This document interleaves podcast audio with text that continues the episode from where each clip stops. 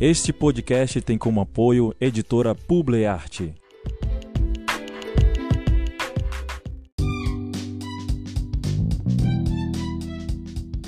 Olá, meus amigos ouvintes do Artici. Hoje nosso entrevistado é Giovanni Silva Belo, escritor, recitador e professor de literatura na Universidade Federal Rural da Amazônia, doutor em educação na linha de educação, cultura e sociedade, mestre em artes pela Universidade Federal do Pará, coordena o projeto de extensão Tessituras, integra o GELIX, grupo de estudo em literatura cultural e sociedade. Como escritor, recebeu em 2012 o prêmio Dalcídio Jurandir da Fundação Cultural do Pará pelo livro Pequenas Divagações no Tempo. Lançou em 2019 o livro A Semântica da Tristeza. É também membro da Academia Castanhalense de Letras. Seu último livro lançado foi o Estardalhaço.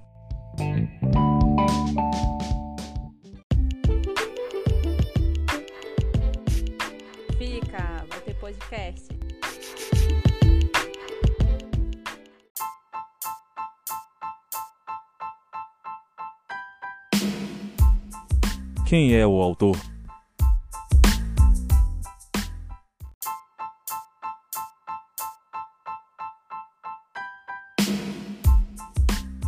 Respondo poeticamente.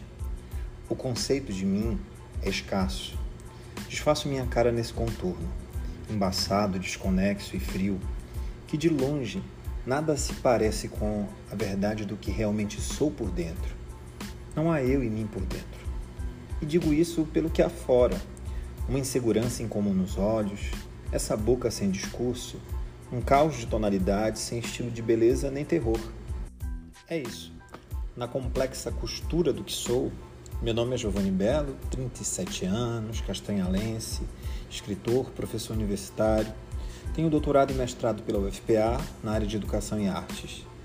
Três livros lançados, alguns prêmios, meu livro mais recente se chama Estardalhaço e foi lançado pela Lei Aldir Blanc. Sou guiado pelo instinto poético e pela vibração das coisas impalpáveis. Sou às vezes um menino sem colo, um animal em choque. Creio que na escrita estou sempre na travessia, entre as penumbras da tristeza e o clarão das mesmas esperanças.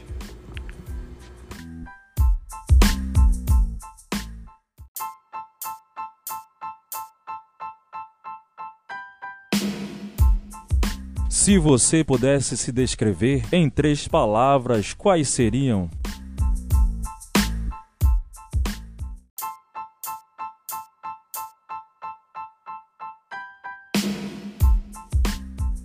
Estardalhaço, melancolia e almôndegas.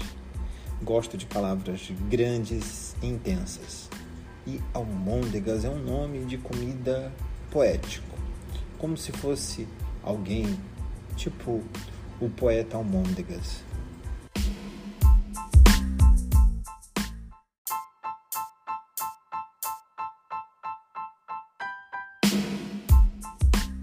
O que te motivou a se tornar escritor?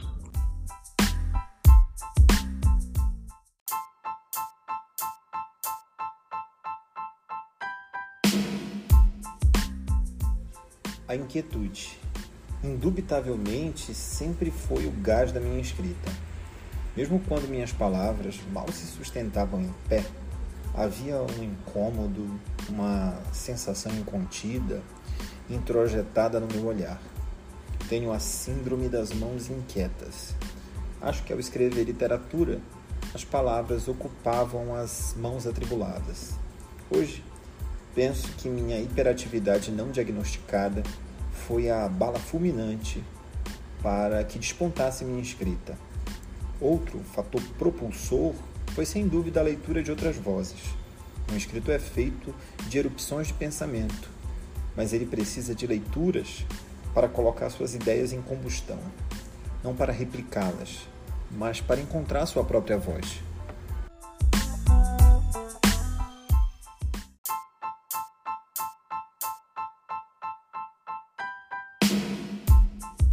Quantos e quais são os seus livros publicados?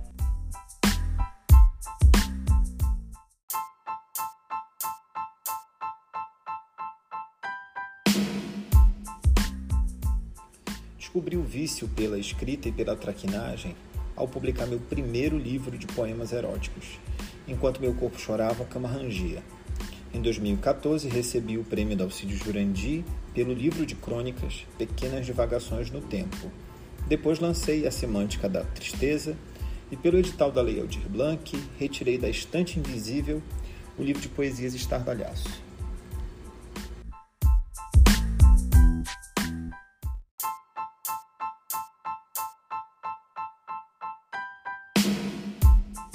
Qual o seu livro mais recente lançado?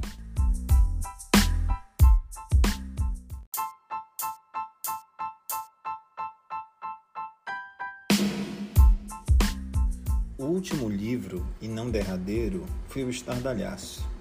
Um livro de poemas curtos, feitos para as redes sociais e que traz, como digo na contracapa, a intensidade que estoura os olhos, as sensações líquidas que não cabem no copo do corpo.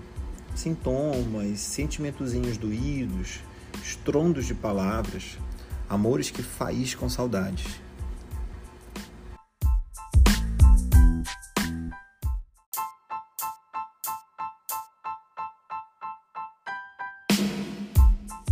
Como o seu primeiro livro te marcou como pessoa?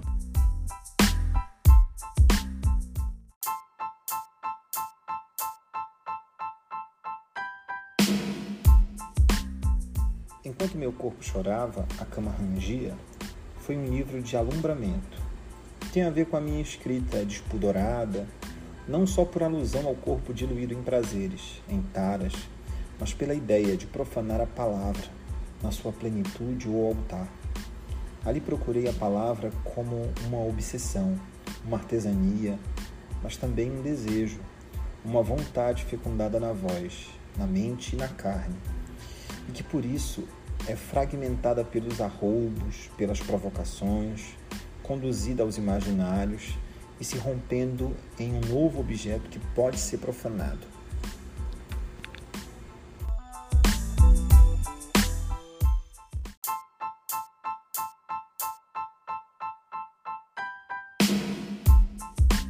Como você vê a questão da representatividade nos livros? Quais instruções você gostaria de dar para alguém que deseja trabalhar esse tema?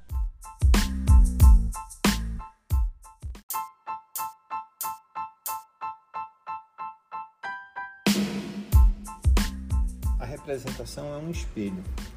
Nele estão nossas próprias cicatrizes, nossas identidades e até mesmo ilusões. Acho que todo livro pode carregar as representações do autor mas também de muitas vozes, de muitas lutas com as quais ele se identifica. Cabe nas narrativas literárias não só o poder dos que regem a vida, mas dos minorizados, dos silenciados, dos oprimidos. A literatura é a porta-voz de muitas identidades. Acho que quem quer fazer literatura deve começar na imersão literária, nas inúmeras leituras que, inclusive, não podem ser só clássicas ou consideradas canonizadas. Devemos ler as vozes que não se escutam. Aos paraenses aconselho lerem autoras e autores da literatura da Amazônia. Mulheres como Enida de Moraes, Linda Norcelina, Lucinéia Paraense, Adalcinda Camarão, autores como Edi Proença, Salomão Laredo,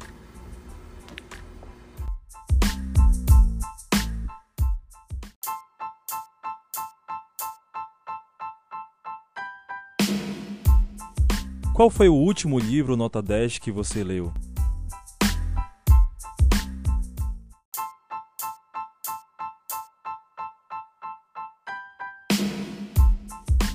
Achei impactante a escrita de Monique Malcher no livro Flor de Gume, vencedor do prêmio Jabuti na categoria conto. A voz desta mulher paraense traz marcas, traumas e sensações que são traduzidos em narrativas inquietantes escritas como resistência, em tom memorialístico e com um estilo cheio de divagações e cenas interiores.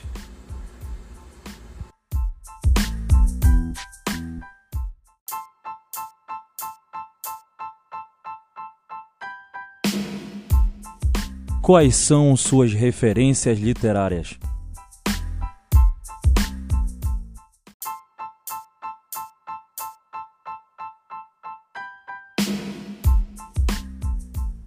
Afeição imensa e aprofundada por autores e autoras da Amazônia, talvez pela identificação com as vozes e o imaginário daqui.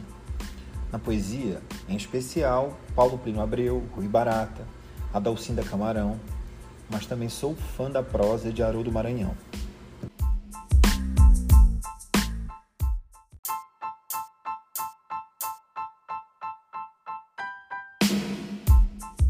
Quais os seus autores favoritos?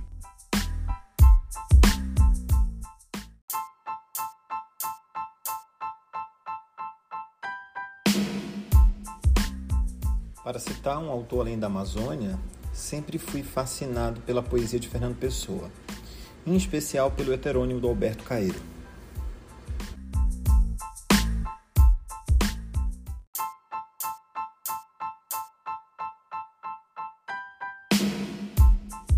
Algum dos seus personagens foi inspirado em alguém real?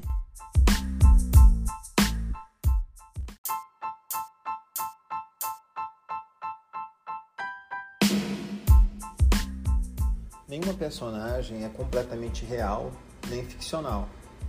Não sou propriamente um autor de autoficção, mas opto sobretudo pela construção de personas, de discursos, e de paisagens com as quais partilho memórias, confidências, traumas, receios. Então creio que a arte não se limita à realidade, mas sua espiritualidade e atmosfera são atravessadas pela memória, pelo pertencimento ou até mesmo pela repulsa, já que muitas personagens são representações do que abominamos ou até do insólito, do que não vivemos, do que supomos existir só dentro de nós.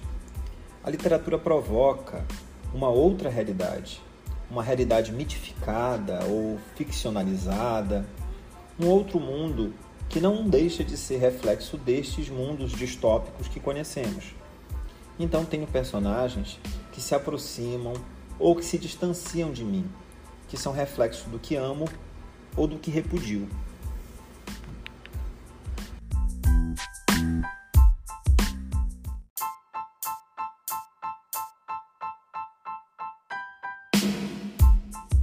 Você possui algum ritual para escrever? Gosta de fazer roteiros ou simplesmente deixa a inspiração te levar?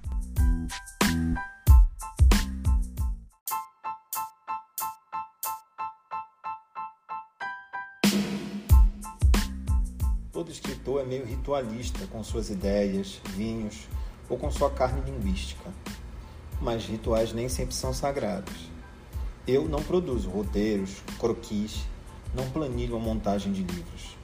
Sou conduzido por ideias motivadoras, que não me deixam à vontade, que me perseguem e me tiram a calma de professor. Mas aprecio sim a unidade, o projeto de um livro, pois acredito que pode haver uma lógica no seu construto literário. Não sou um escritor profissional, porque só considero profissional quem vive e sobrevive da produção literária eu sobrevivo da docência. Então, não acordo com horário marcado para escrever ou coloco na agenda que hoje devo ser escritor. Eu me considero um cronista e poeta de ciclos. Quando um novo livro surge, significa também que há uma confluência de procuras e de vazios, de pesquisas, de afazeres e de aflições que vão se constituindo para que o projeto se materialize ou morra ainda na gestação.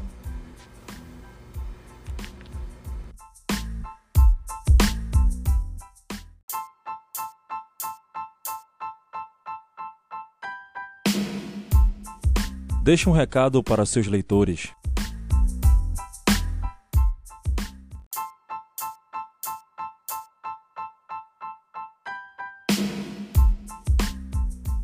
Continuem leitores em estado de espanto e de curiosidade.